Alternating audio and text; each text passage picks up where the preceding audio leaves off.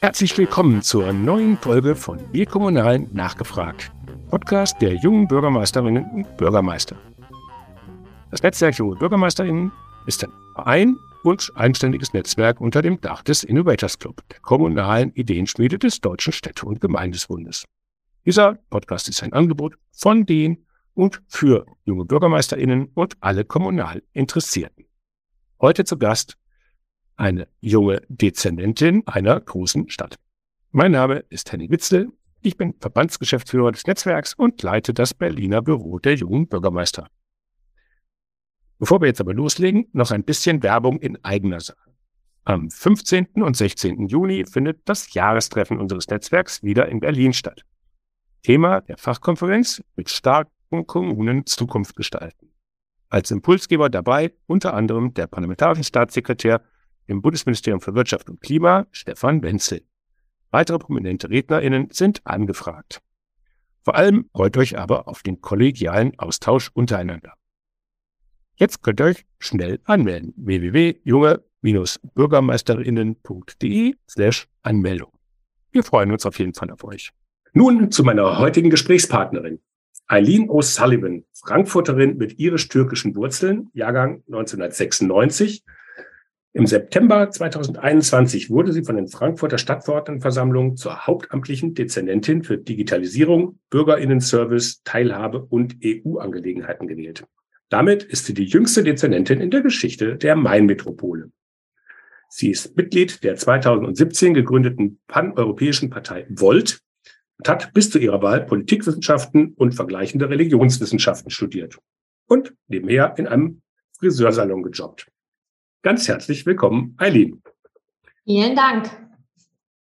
Du warst bei der Kommunalwahl im März 21 Spitzenkandidatin der Partei Volt Ihr seid da zum ersten Mal zur Kommunalwahl in Frankfurt angetreten, habt aus dem Stand 3,7 Prozent der Stimmen bekommen und vier Sitze in der Stadtverordnetenversammlung. Wenn ich es richtig verstanden habe, wart ihr da sowas wie die Königsmacher. Stimmt das? So wurden wir immer tituliert. Wir hatten auch relativ viele Diskussionen intern darum, dass wir gesagt haben, wir werden sicherlich nicht die Königsmacher sein. Also wir haben auch von Anfang an gesagt, wenn, ähm, wenn hier unsere vier Sitze sozusagen die ausschlaggebenden sind, dass eine Koalition zusammenkommen kann, dann ähm, werden wir das so bewerten, dass für uns die Opposition auch immer eine Möglichkeit ist äh, und wollen uns nicht zu Königs, äh, Königsmachern sozusagen machen, aber ähm, ja, wir waren dann sozusagen der Underdog, der irgendwie reingekommen ist und alle waren so ein bisschen überrascht. Ja gut, es waren ja irgendwie 16, 16 Parteien und Gruppierungen, die irgendwie in der äh, Stadtverordnetenversammlung saßen. In einem Bericht von, äh, nach der Wahl hieß es dann, also ihr habt entweder könnt ihr irgendwie schwarz-grün irgendwie äh, möglich machen oder grün-schwarz in Frankfurt oder irgendwie links-grün-rot mit Gold ist orange, ne? Ähm, Lila. Oder? Lila, okay, Entschuldigung. orange ist bei uns hier die CDU. Oh nee, dann, dann, dann will ich das jetzt nicht verglichen haben. Ähm, geworden ist es dann äh, Grüne, SPD, FDP und Volt. War denn da irgendwie auch die Dezernentenstelle ein Teil der Vereinbarung? Oder wie, wie überhaupt kommt man als Mitglied einer 3,7 Prozent Partei auf einen Dezernentenposten? Also wir haben ähm, im Rahmen der Koalitionsverhandlung für uns festgelegt, dass wenn wir in eine Koalition gehen, dass wir dann nicht nur mitbeschließen möchten ähm, und nicht nur mit Anträge stellen möchten, sondern wir möchten praktisch auch die Umsetzung mit kontrollieren und haben dann gesagt, wenn wir in eine Koalition gehen, dann muss klar sein, dass wir auch ein Dezernat bekommen, weil nur mit die Hand heben ist nicht. Und ähm, das war dann sozusagen auch Teil der Koalitionsverhandlungen. Wir haben das dann auch ganz offen angesprochen und äh, das ist dann auch Teil des Koalitionsvertrags geworden und deswegen ist auch das Dezernat zustande gekommen. Und das ist quasi auch so zusammengestellt worden, also wenn ich mir dann angucke, Bürgerinnenservice, Teilhabe, EU-Angelegenheiten, Digitalisierung, das sind ja quasi die Leib- und Magenthemen von Volt, wenn ich mir das zumindest auf kommunaler Ebene übersetzt äh, anschaue. Das war auch, ist auch in der Zusammensetzung so, weil ihr das genauso gefordert habt, oder? Genau, richtig. Also wir sind praktisch reingegangen in die Ankündigung, hey, wir haben auch Anspruch auf ein Dezernat. Von unserer Seite aus ist das ein Wunsch und haben uns natürlich vorher schon überlegt, was sind die Stellen, wo wir wissen, dass wir am besten Akzente setzen können in dieser Stadt. Und da war es einfach ganz offensichtlich, dass wir für uns entschlossen haben, weil wir es auch einfach gemerkt haben während der Kommunalwahlen, dass wir so offensichtlich die digital affinsten waren irgendwie im Wahlkampf, zum einen. Dann zum anderen eben der, der, also diese Kernthemen von Volt, ne, niedrigschwellig sich beteiligen können, ähm, die Tür des politischen Systems für alle zu öffnen, mehr Perspektiven sich reinzuholen als die üblichen 20 Leute, die eh immer in den Ausschüssen auftauchen, weil sie in der Politikblase noch mit drin sind und dann eben aber auch auf der lokalen Ebene die ähm, Europäische Union runterzubrechen, den Bürgerinnen nahezubringen, europäische Öffentlichkeit in Frankfurt zu kreieren. Das waren Dinge, von denen wir gesagt haben, das ist unser Auftrag, den, den nehmen wir mit, ähm, den haben wir von unseren Wählerinnen und Wählern bekommen und das setzen wir dann in diesem Dezernat sozusagen um. Ja, ganz schön selbstbewusst, auch wenn ich mir jetzt angucke, ne, zum ersten Mal zur Wahl angetreten. Wie sieht das aus mit, du warst die Spitzenkandidatin, damit sicherlich auch federführend in den Verhandlungen äh, mit beteiligt. Wie sah es mit den kommunalen Erfahrungen der anderen Volt-Mitglieder aus, die da mitverhandelt haben? Tatsächlich hat keiner von uns kommunale Erfahrung gehabt. Null. Also niemand von uns war vorher schon mal in der Stadtverordnetenversammlung, niemand war in einem Magistrat, keiner von uns war so aktiv in einer anderen Partei gewesen, dass man von dort hätte Erfahrungen mitnehmen können. Also klar, wir haben auch immer mal Leute, die von anderen Parteien zu uns rüberwechseln. Und da waren auch welche in den Verhandlungen mit dabei, aber niemand von uns hatte in dem Maße irgendwie Erfahrung, dass wir da mhm. Ansatzweise, sage ich mal, hätten mithalten können mit denen, die das irgendwie schon seit zehn Jahren machen. Die gab es natürlich in den anderen Parteien dann auch. Und wie groß war denn dann der Schritt von einer ja, Studentin im, ich glaube, siebte Semester äh, zur Dezernentin einer der größten Städte in Deutschland. Der Schritt war auf jeden Fall groß. Also die ersten sechs Monate, in denen ich hier im Amt war, habe ich auch noch in, ähm, also es waren ein paar weniger als sechs Monate, ich glaube es waren fünf Monate, habe ich auch noch in einer Einzimmerwohnung gelebt, auf 30 Quadratmetern, auf einer sehr gut besuchten Straße in der Frankfurter Innenstadt. Und ich muss sagen, das war dann schon komisch, ins Büro zu kommen und das eigene Büro ist größer als die vier Wände, die man zu Hause hat. Also das, das war schon was anderes. Aber ich muss dazu auch fairerweise sagen, das Studium hat schon extrem gelitten, seit die Parteipolitik irgendwie in mein Leben gekommen ist. Deswegen der Schritt insofern weg vom Studium war jetzt nicht so ein ganz so ein großer, aber so der Finale, der war dann schon natürlich, hm. war eine Lebensveränderung, klar, ja. Ist es denn so, dass so neue Parteien wie Volt dann vielleicht auch für junge Menschen sogar bessere Möglichkeiten bieten, schnell in politische Verantwortung zu kommen? Wir haben im Vorgespräch auch über die Gründungsgeschichte in Anführungsstrichen äh, des Netzwerks Junge BürgermeisterInnen gesprochen und da war ja auch das Thema, wie komme ich vielleicht auch schneller voran? Ist da Volt vielleicht auch ein ganz gutes Transportmittel? Ehrlicherweise finde ich das ganz schwierig zu beantworten, weil wir haben ja einen Vorteil, sage ich mal, dass wir im Vergleich zu den anderen Parteien relativ junge Mitglieder haben. Unsere Führungspositionen sind in der Regel von ziemlich jungen Menschen besetzt. Und das bedeutet, dass natürlich die Wahrscheinlichkeit, dass eine junge Person in eine, Ver also Person in eine Position der Verantwortung kommt, höher. Bei uns ist aber die Sicherheit, dass sich überhaupt die Möglichkeit ergibt, eine Position anzunehmen, also Mandat oder ein Amt, halt sehr viel niedriger in der Regel als jetzt bei einer etablierten Partei, wo man weiß, okay, das ist nur eine Frage von, wie viel Sitze werden es zum Beispiel.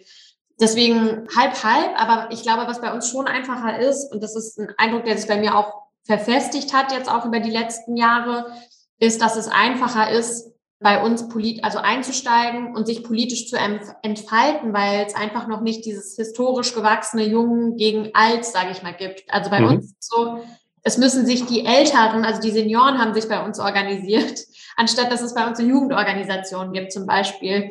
Und ich glaube, ähm, da ist man eher dann auf Augenhöhe, als dass man, sage ich mal, diese ja, diese Riesentour durchmachen muss mit äh, hier jetzt mal Plakate aufhängen, da Flyer verteilen und das machst du jetzt erstmal zehn Jahre und dann gucken wir, ob du dich bewährt hast und dann kommst du vielleicht auf die Liste. Und das ist was, wo ich früher mal dachte, vielleicht ist es gar nicht so sehr bei den anderen Parteien so, aber tatsächlich hat sich da mein Eindruck schon noch ein bisschen verfestigt jetzt. Weil Plakate hast du ja sicherlich auch aufgehängt. Oh ja, das ist ja der Witz. Wir hängen aber dann alle Plakate auf. Ne? Also das ist dann von 15 bis 60 hängen wir halt alle Plakate auf Dorf. Beziehungsweise, wenn man nicht in der Lage ist, ähm, sich von A nach B so gut zu bewegen, dann ist man dann eine Person, die dann sich halt beim Infostand hinstellt. Also das äh, ganze System muss funktionieren und, und wenn wir da nicht unsere Ehrenamtler haben, dann funktioniert es auch einfach gar nicht. Aber das ist ja bei allen Parteien hier. Mhm. Jetzt gilt Volt, bleiben wir noch mal kurz bei Volt, so ein bisschen ja auch als Großstadtpartei. Jung, europäisch, divers. Ich habe mal geguckt, in Münster, in Köln, in Bonn, in München, seid ihr auch in unterschiedlichen Bündnissen an Mehrheitskoalitionen beteiligt. Könnte Volt auch Dorfbürgermeister? Könnten wir. Ich glaube, das könnten wir sehr gut. Wir sind, glaube ich, die erste Person, die wir reingewählt haben auf lokaler Ebene, war tatsächlich in Wachenheim. Ähm, das ist wirklich kein großes Dorf. Ähm, das ist jetzt kein Bürgermeister, sondern das ist äh, ein Mitglied der Stadtverordnetenversammlung dort. Aber wir können auch Land. Es ist aber schon richtig, dass ich glaube auch vor allem so wie wir jetzt in den letzten Jahren organisch gewachsen sind, dass das einfach unheimlich, dass wir unheimlich Studentenstadt fixiert sind und unheimlich großstadtaffin noch sind. Aber das ist, glaube ich, ja eine große Herausforderung für uns, da auch im ländlichen Bereich viel stärker uns zu organisieren und auch die Menschen mitzunehmen. Das ist, glaube ich, schon noch aus der Natur unserer ja, Mitgliedschaft auch heraus so ein bisschen ergeben. Mhm. Aber können könnten wir es sicherlich. Sehr schön. Wie ist das denn? Henning, Entschuldigung, dass ich dich ja, unterbreche. Alles gut. Aber wir haben in Italien tatsächlich eine, ähm, eine Bürgermeisterin. Und äh, die ist, also die ist, das ist ungefähr das gleiche wie eine Dezernatsposition. Das ist natürlich dann rechtlich nochmal anders. Und das ist tatsächlich eine sehr kleine Stadt. Also in Italien haben wir, glaube ich, schon Dorfbürgermeisterin. Kommen wir zum nächsten Vorurteil. Du hast gerade gesagt, ihr hattet allesamt eigentlich keine aktive kommunalpolitische Erfahrung. Wie ist das jetzt auch in Kombination mit dem Alter und auch dem Geschlecht als junge Dezernentin in der Stadtverordnetenversammlung irgendwelchen Politik-Urgesteinen entgegenzutreten? Und die lassen einen das auch spüren, dass sie halt irgendwie ja schon jahrelang und überhaupt und was will man überhaupt von ihnen? Ist dir das schon mal vorgekommen oder wenn ja, wie gehst du damit um? Also mein Eindruck ist, dass es in der Frankfurter Stadtpolitik jetzt hier noch keine Rolle bislang gespielt hat, in dem Maße, dass ich jetzt das Gefühl hätte, ich gehe in den Magistrat oder in die Stadtverordnetenversammlung, habe das Gefühl, ich werde nicht ernst genommen oder weniger ernst genommen. Das ist überhaupt nicht mein Eindruck tatsächlich, auch wenn ich wenn ich sehr ehrlich bin, damit gerechnet hätte, dass es so gewesen wäre. Viel stärker finde ich es tatsächlich bei Veranstaltungen, wo Menschen dabei sind, die nicht aus Frankfurt sind, die mich beispielsweise nicht kennen, nicht einordnen können. Und dann, sobald ich zum Beispiel von dem Gastgeber oder der Gastgeberin irgendwie vorgestellt werde, dann plötzlich so eine krasse Verhaltensänderung mir gegenüber stattfindet. Und dann ist das, man merkt dann plötzlich, jetzt ist die Anerkennung da, weil der Titel jetzt bekannt ist.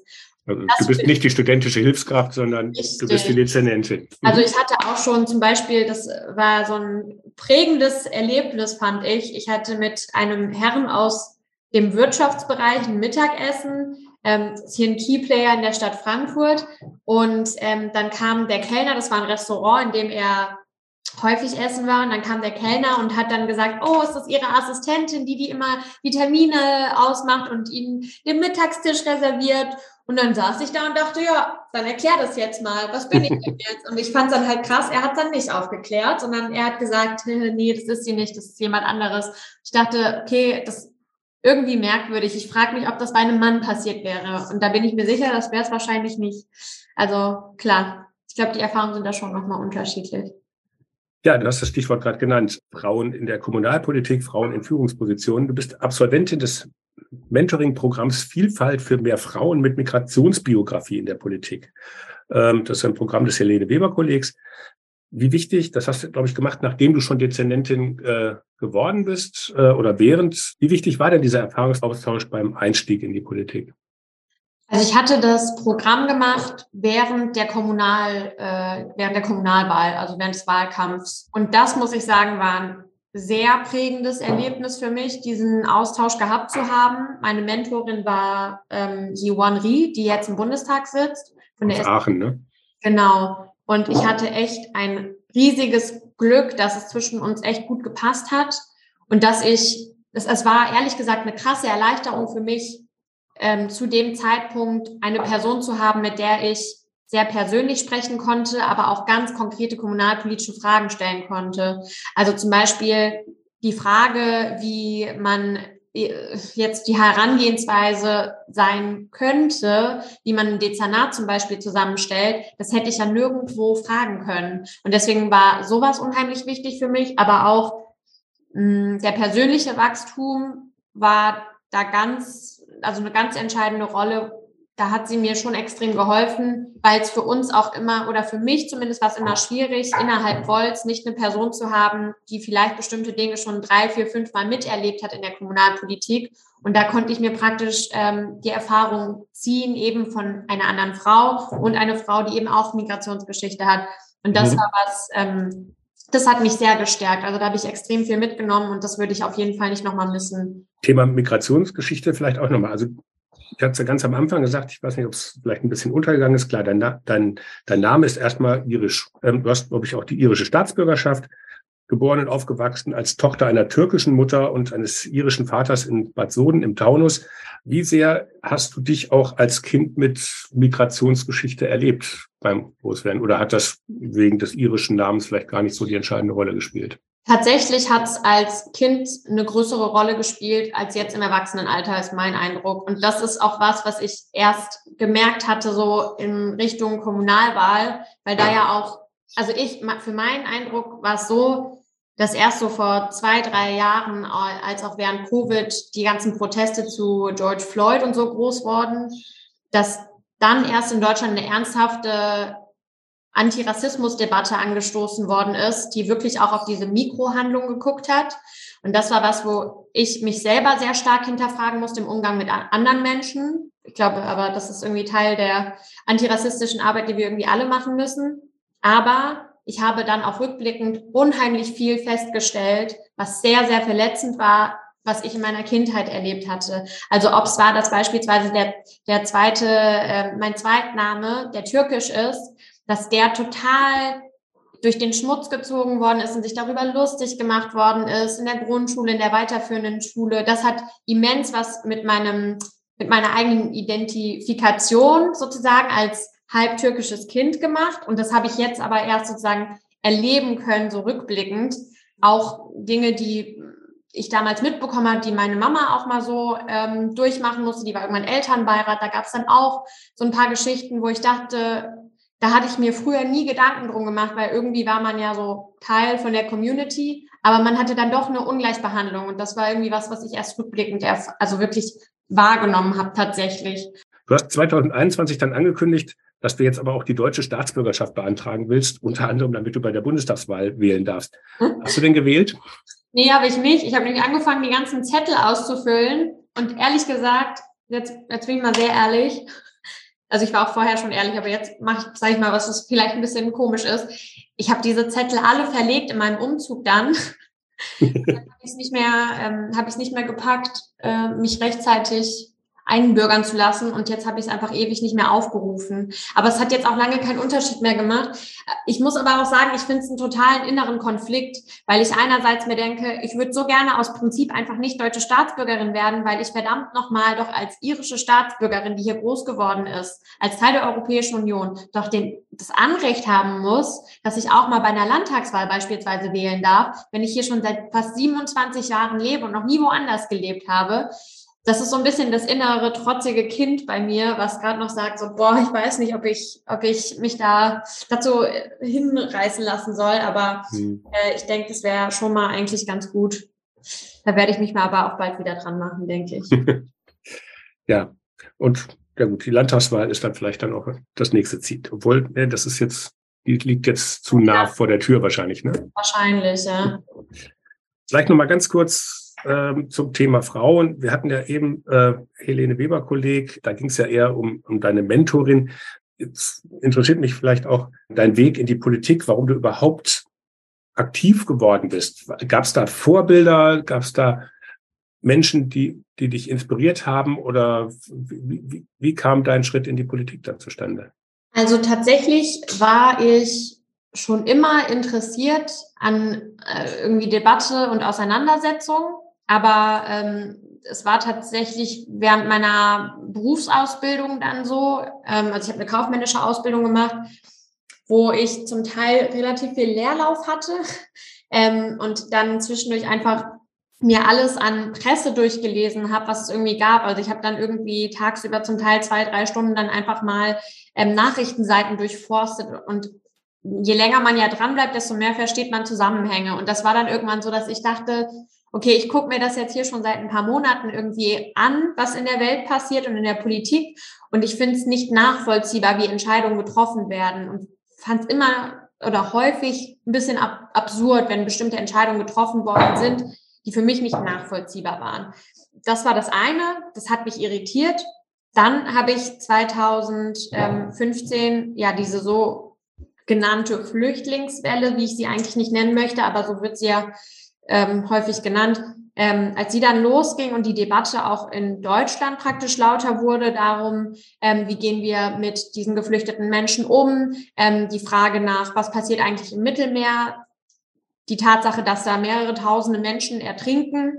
Ähm, das waren alles Dinge, die zum ersten Mal ähm, so mein Status quo von wir leben eigentlich in einer ganz guten Welt richtig zerrüttet haben.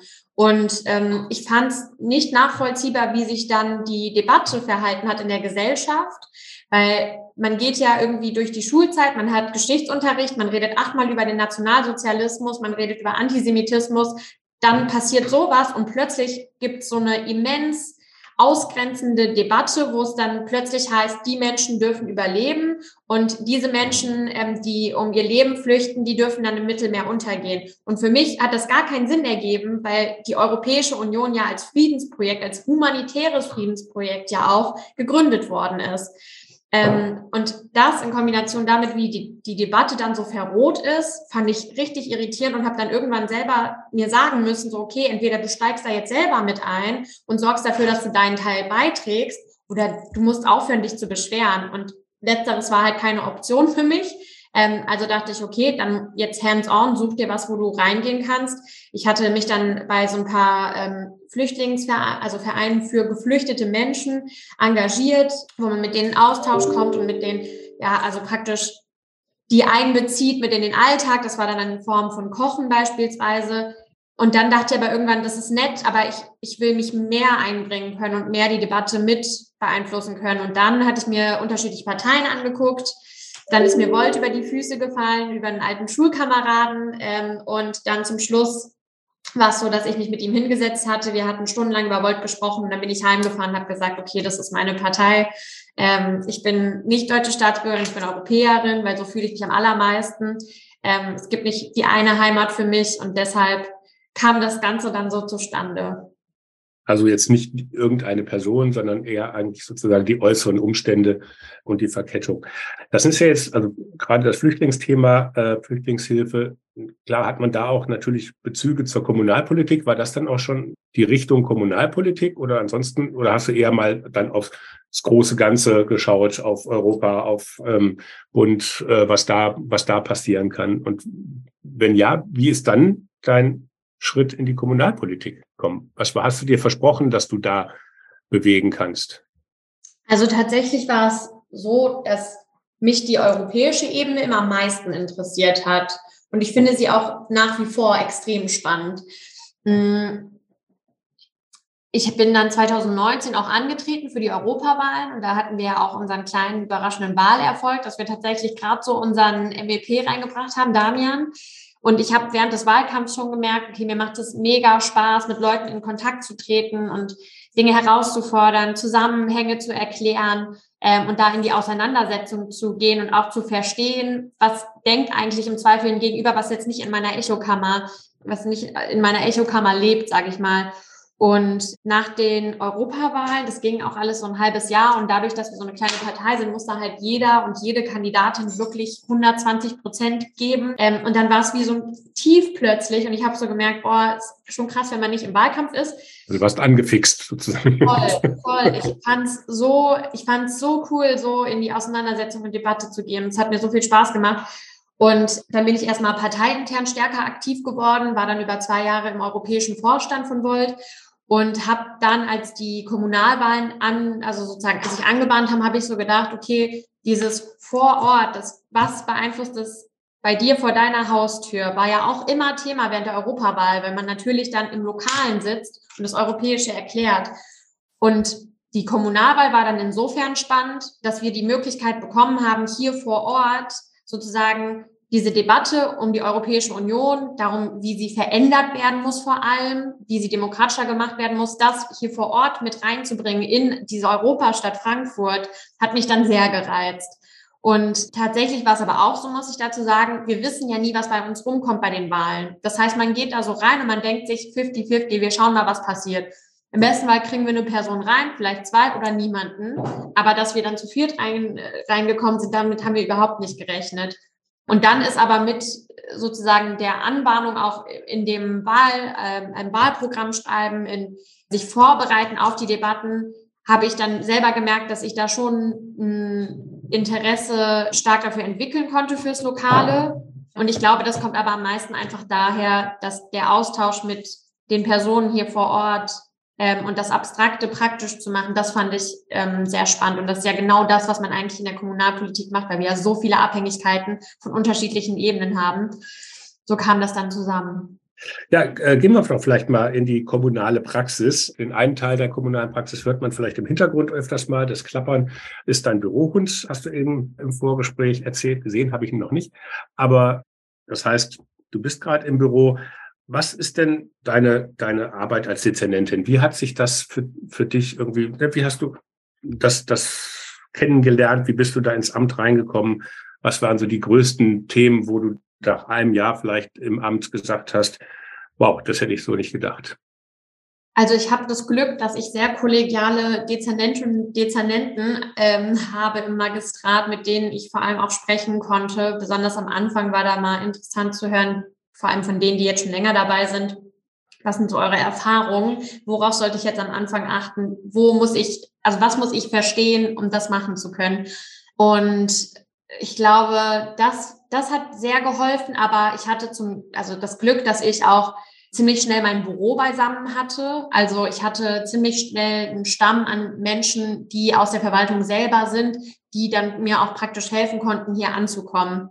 Und sich das alles selber zu erarbeiten, das muss man zu einem gewissen Grad. Es gibt aber natürlich auch Sicherheiten in der Verwaltung, weil es einfach bestimmte Dinge gibt, die sind indiskutabel. Also ich sag mal, die Verwaltung ist eine Struktur und das kann gut sein und es kann auch schlecht sein, aber sie fängt dann immer wieder auf und es gibt bestimmte Prozesse, da gibt es keine Debatten drum und das ist schon mal ganz gut. Also es gibt eine endliche Zahl an Dingen, die irgendwie so in der Verwaltung passieren können, sage ich mal, prozessual.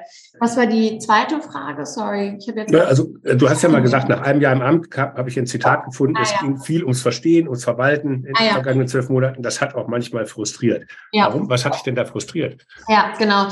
Ich glaube, was mich frustriert hat, ist, dass der Anteil von Verwalten sehr viel größer war als der von Gestalten, besonders am Anfang.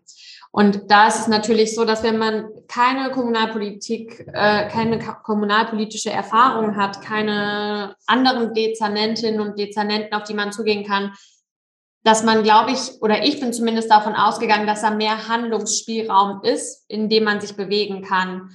Mm, und da fand ich schon ab und an mal frustrierend, zu überlegen, was können wir hier machen, ins Gespräch zu gehen, sich die Ressourcen anzuschauen und dann zu merken, das können wir gar nicht machen ich glaube, wir sind auch ganz stark noch während der Kommunalwahl davon ausgegangen, beispielsweise, dass wir hier in Frankfurt wirklich ein Digitalisierungsamt haben. Aber wir haben eigentlich nur ein IT-Betriebsamt.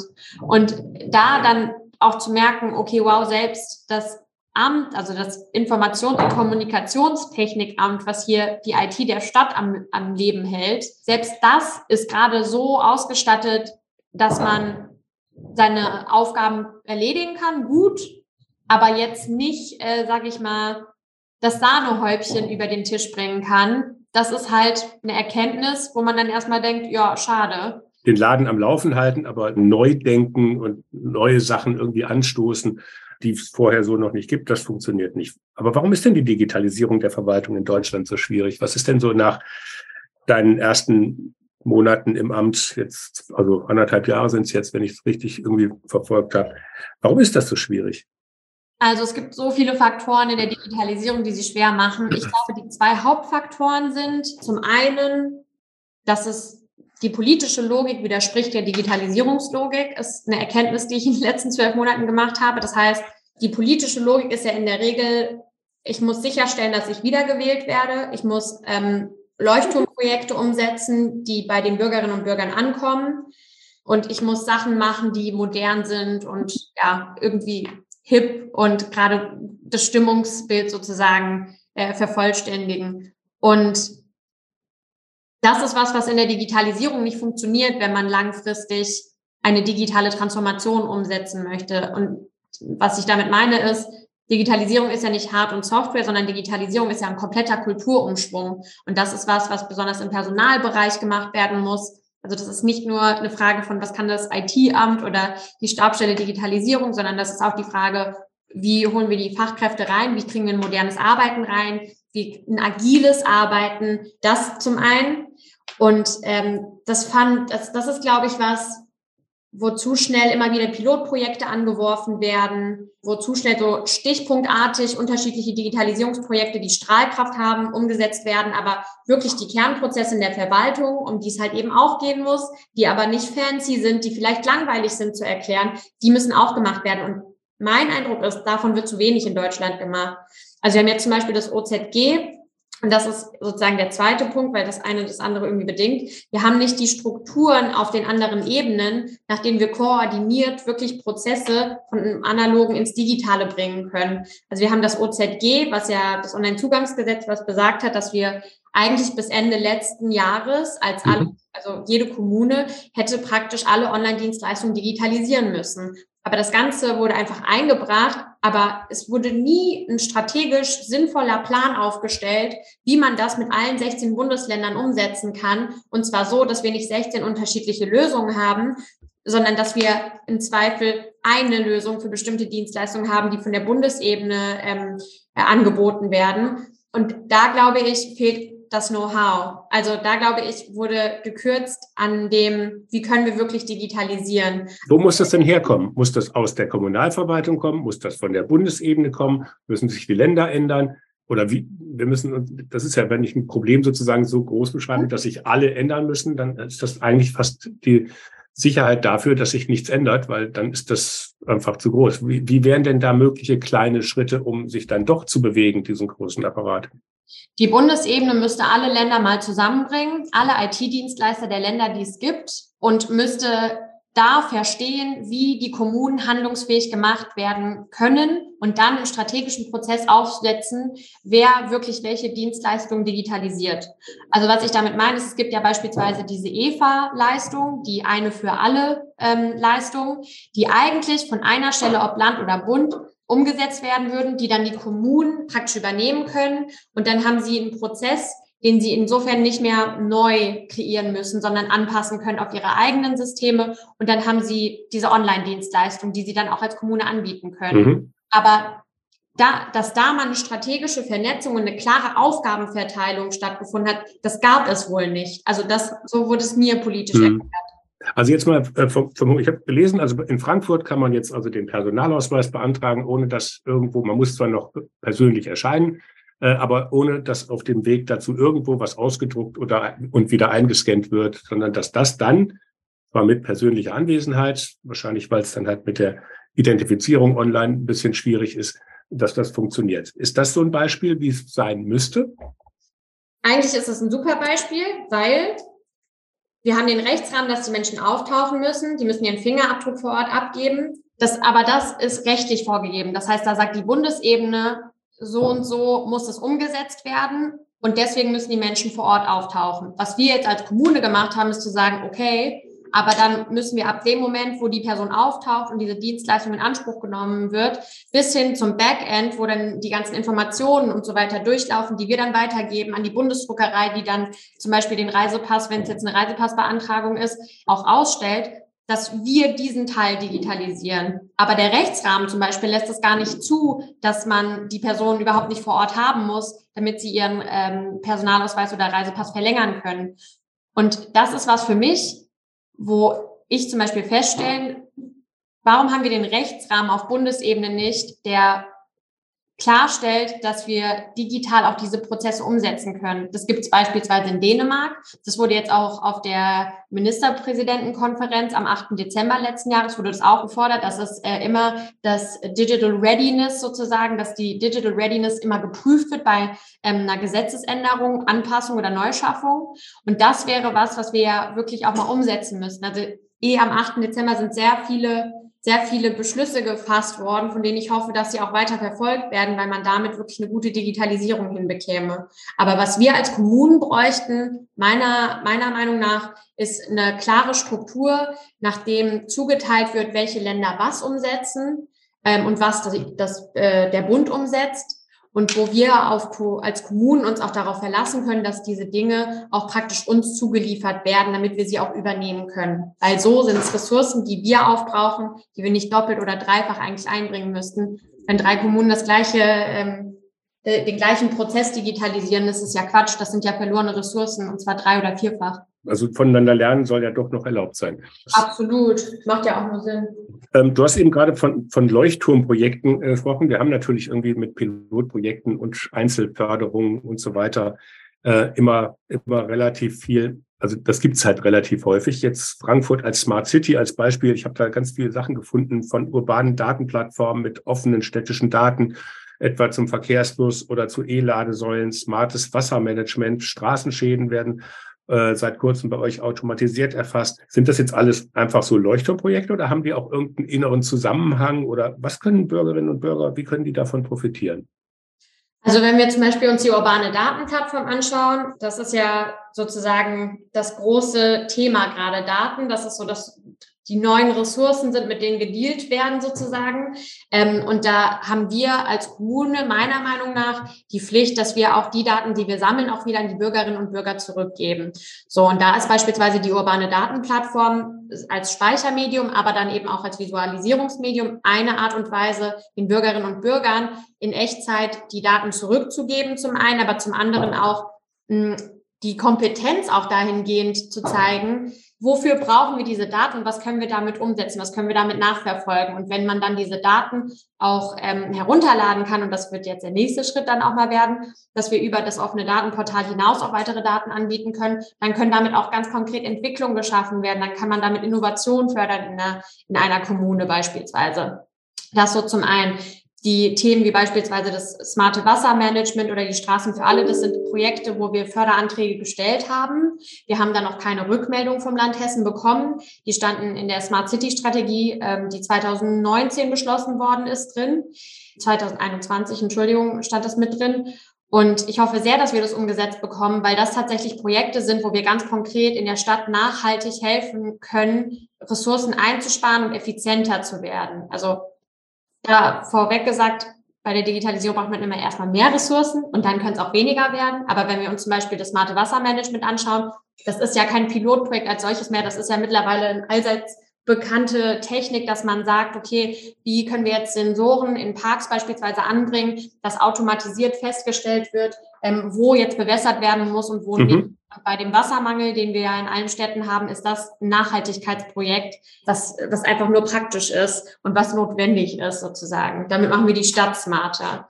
Ich glaube jetzt so bei, bei so Pilotprojekten meine ich jetzt, wenn man also was ich schwierig finde, deswegen hatte ich das auch eben so ein bisschen despektierlich gesagt, was die Pilotprojekte angeht, wenn man ein Pilotprojekt einführt, was irgendwie für drei Jahre finanziert wird und es dann wieder über Bord geworfen wird und es sah irgendwie politisch toll aus, hat aber am Ende nichts gemacht, dann sind das für mich auch verlorene Ressourcen. Also mhm. dann braucht es auch eine Verstetigung und eine Einbettung in das, in das System sozusagen. Aber das dauert halt.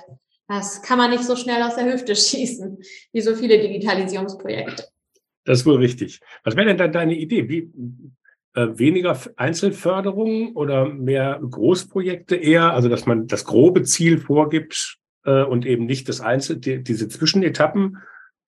Oder und dann soll jede Kommune gucken, wie sich sein Digitalisierungsplan auch in ihrer Geschwindigkeit irgendwie vielleicht schafft? Oder was wäre dann da eine sinnvolle Alternative? Also eine Alternative zu so Förderung von Pilotprojekten wäre für mich, eine aktive Vernetzung von unterschiedlichen Kommunen, die gemeinsam ein Projekt aufsetzen und denen dann in einem Austausch auch geholfen wird, zu schauen, wie sie das Projekt einbetten können in eine langfristige Stadtentwicklung sozusagen. Braucht man aber auch Hilfe. Ja, und die Vernetzung als solches, die passiert ja auch nicht unbedingt automatisch. Also da hatten wir tatsächlich, Eurocities ist ja auch so ein Netzwerk für die Kommunen und da gab es genau darum eine Debatte, dass unheimlich viele unterschiedliche Smart City Projekte, besonders von der Europäischen Kommission, immer wieder angestoßen werden und dass dann aber die Finanzierung weg ist und dann ist das Know-how auch weg. Aber wenn man sich vernetzt und das Know-how teilt, die Erfahrung sammelt und dann schaut, wie können wir das gemeinsam verstetigen und dann die anderen Ebenen auch helfen, das einzubetten, dann ist es nicht mehr ein Leuchtturm, sondern dann ist es ein ja, Wasserhäuschen, will ich sagen. Sehr schön. Gucken wir vielleicht nochmal auf deine anderen Zuständigkeitsbereiche, denn der Senat auch für Teilhabe, Bürgerbeteiligung. Was bedeutet denn Bürgerinnenbeteiligung auf kommunalpolitischer Ebene für dich? Ich habe mal noch mal, am Anfang habe ich mal gesagt, ne, die Stadtverordnetenversammlung Frankfurt, da sitzen Abgeordnete aus 16 Parteien. Die bringen ja doch schon eine ziemliche Bandbreite an, an Meinungen, Perspektiven mit. Reicht das nicht? Nee, ich glaube, es reicht nie heutzutage in unserem politischen System, weil wir bei weitem nicht so divers sind und bei weitem nicht so weit sind, dass wir die ähm, Diversität der Gesellschaft darstellen können. Also wenn ich mir zum Beispiel anschaue, unsere Stadtverordnetenversammlung ist schon ziemlich divers. Das ist tatsächlich in Frankfurt so. Und dennoch muss man sich mal überlegen, welche Menschen sind es denn eigentlich, die es schaffen, sich an einem Donnerstagnachmittag um 16 Uhr ins Plenum zu begeben und dann dort bis Mitternacht zu sitzen. Wahrscheinlichkeit, dass das eine alleinerziehende Mutter ist, die vielleicht im Schichtbetrieb arbeitet ähm, und dann irgendwie noch an einen Außenbezirk von Frankfurt fahren muss mit dem ÖPNV nachts, ist relativ gering, dass das eine Person ist, die eine solche Lebensrealität lebt. Und deswegen glaube ich, dass Bürgerbeteiligung immer dafür da, also mitunter immer dafür da sein muss, eine Perspektive sich einzuholen, die man schlicht und ergreifend nicht hat, weil uns fehlt es in dem politischen System immer an ähm, Perspektiven, weil wir schlicht und ergreifend dadurch, wie die Strukturen sind, auch einfach Leute ausschließen. Und solange das der Fall ist, glaube ich, müssen wir weitere Formate schaffen, um Lebensrealitäten zu verstehen, zu hören, anzuerkennen. Und das ist, finde ich, so der der Hauptgrund, warum Bürgerbeteiligung viel stärker umgesetzt werden muss und viel stärker auch auf, auf kommunaler Ebene, eigentlich auf allen Ebenen, ähm, auch umgesetzt werden muss und berücksichtigt werden muss. Aber jetzt mal eine ganz unverschämte Frage. Ist das denn nicht auch die Gefahr, dass wenn man so viele Leute fragt und nach ihrer Meinung, dass man, irgendwann muss man ja doch sieben, dass man dann irgendwann so viele gefragt hat, bis man die Meinung hört, die man hören wollte? So darf man es nicht machen.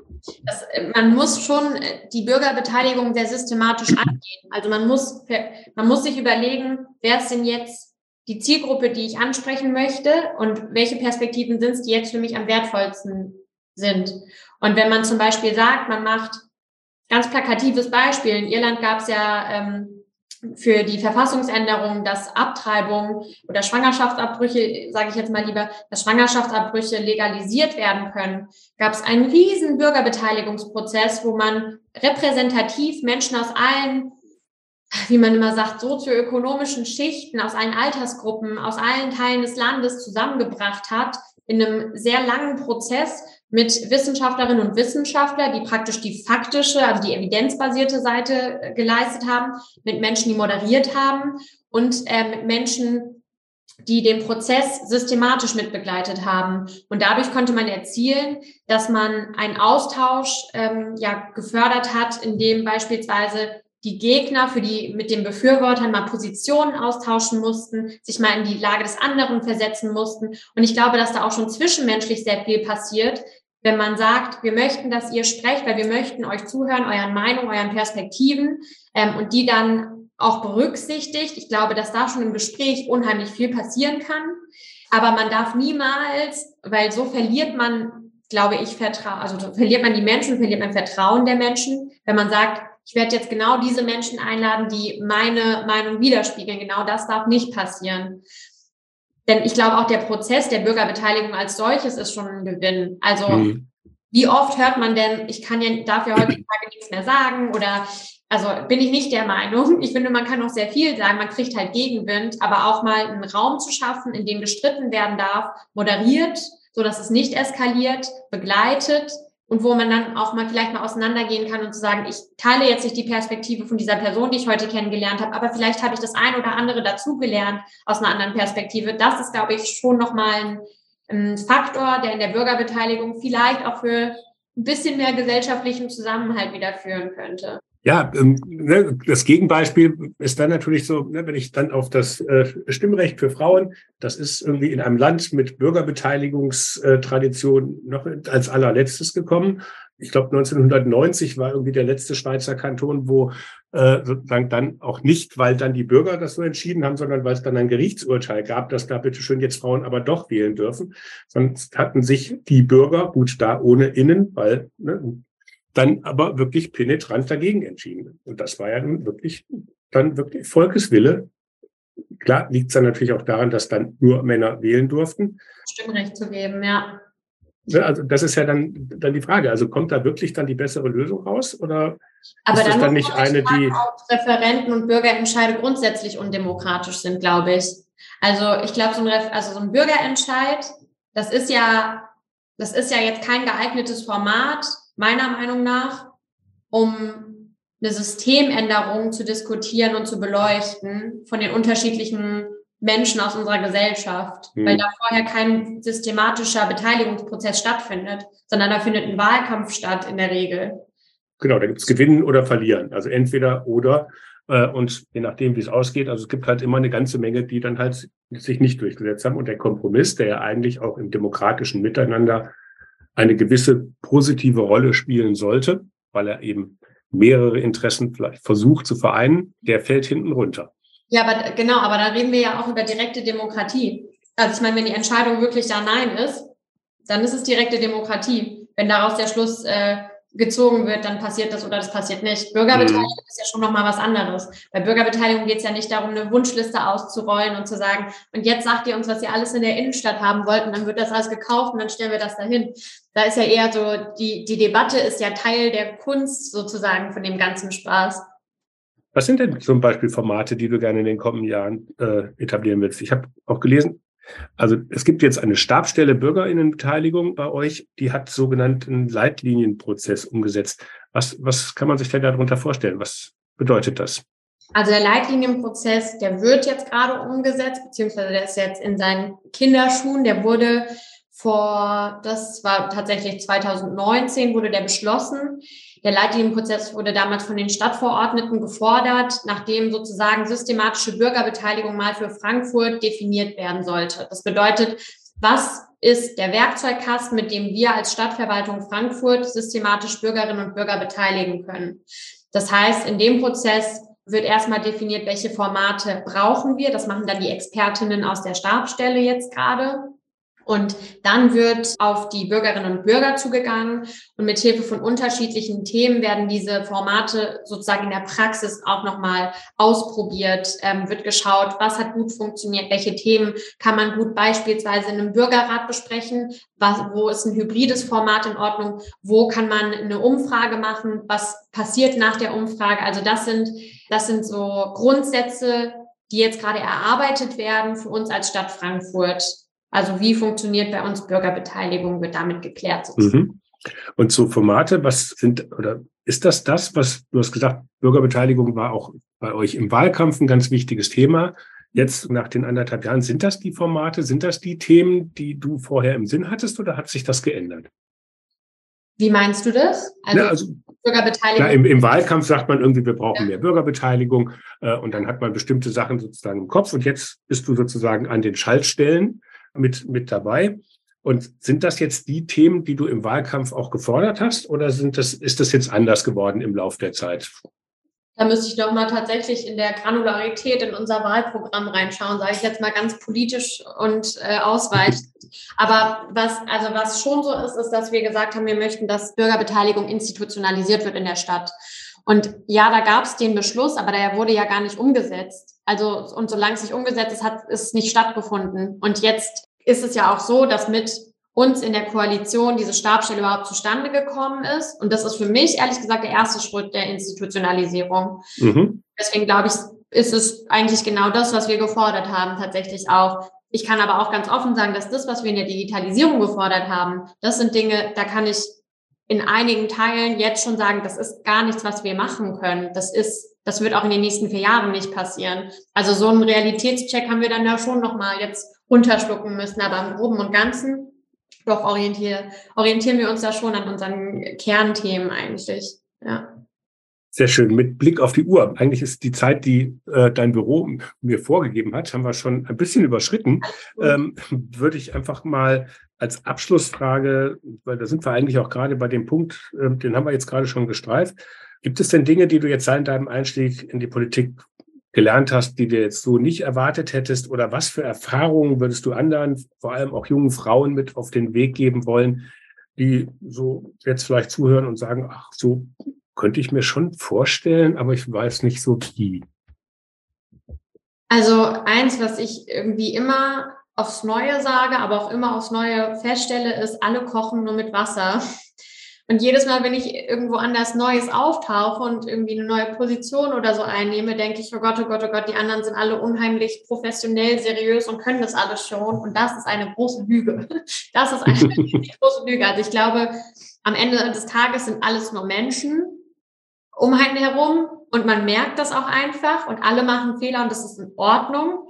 Ich hatte früher immer nämlich so ein bisschen so ein, ich dachte immer, Menschen in der Politik sind irgendwie, also man hat ja den Anspruch, dass Menschen in der Politik unverfehlbar sind, aber also finde ich häufig ist, ist das Geschrei schnell laut, wenn jemand einen Fehler macht aus der Politik.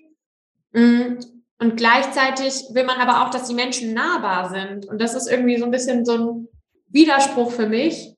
Und mittlerweile doch kann ich doch feststellen, am Ende des Tages sind alle relativ harmlos. So und ich muss sagen, ich hatte da als junge Frau immer Angst oder Sorge, dem nicht gerecht zu werden. Aber ich finde, man kann sich trauen. Also es ist jetzt noch nichts passiert, von dem ich gedacht hätte, wow, damit hätte ich jetzt nie gerechnet. Also es sind Dinge, die einen überraschen, aber nichts, wo man sagt, hätte ich im Leben nicht mit gerechnet. Und deswegen, ehrlicherweise, egal wie wenig Wissen man über Kommunalpolitik von mir aus hat, das kann man sich aneignen, das kann man, man kann sich einlesen.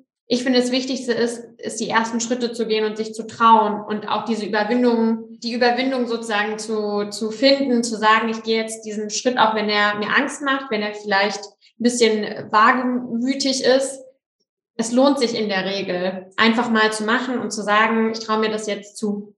Und vor allem anderen Frauen das auch zu sagen. Also das ist, ich wäre sicherlich nicht Dezernentin jetzt, wenn ich nicht zum Beispiel so eine gute Mentorin gehabt hätte vor einem, vor zwei Jahren ist es jetzt ja schon. Und wenn ich nicht Frauen in der Partei gehabt hätte, die mir gesagt haben, Aileen, du kannst das, mach das. Ganz, ganz sicher nicht. Zum Thema, du kannst das vielleicht noch als abschließende Frage. Du bist ja jetzt die erste Dezernentin überhaupt für Volt in Deutschland. Jetzt ein paar Wochen nach dir äh, wurde dein Parteikollege Holger Klötzner in Darmstadt zum Dezernenten für Digitalisierung und Schulen gewählt. Auch er ist erst 34. Jetzt gibt es in Darmstadt demnächst Oberbürgermeisterwahl. Da kandidiert er auch als Oberbürgermeister. Jetzt ist ja in Frankfurt auch eine Oberbürgermeisterwahl, aber Volt hat keinen eigenen Kandidaten oder keine Kandidatin aufgestellt. Hattest du keine Lust oder?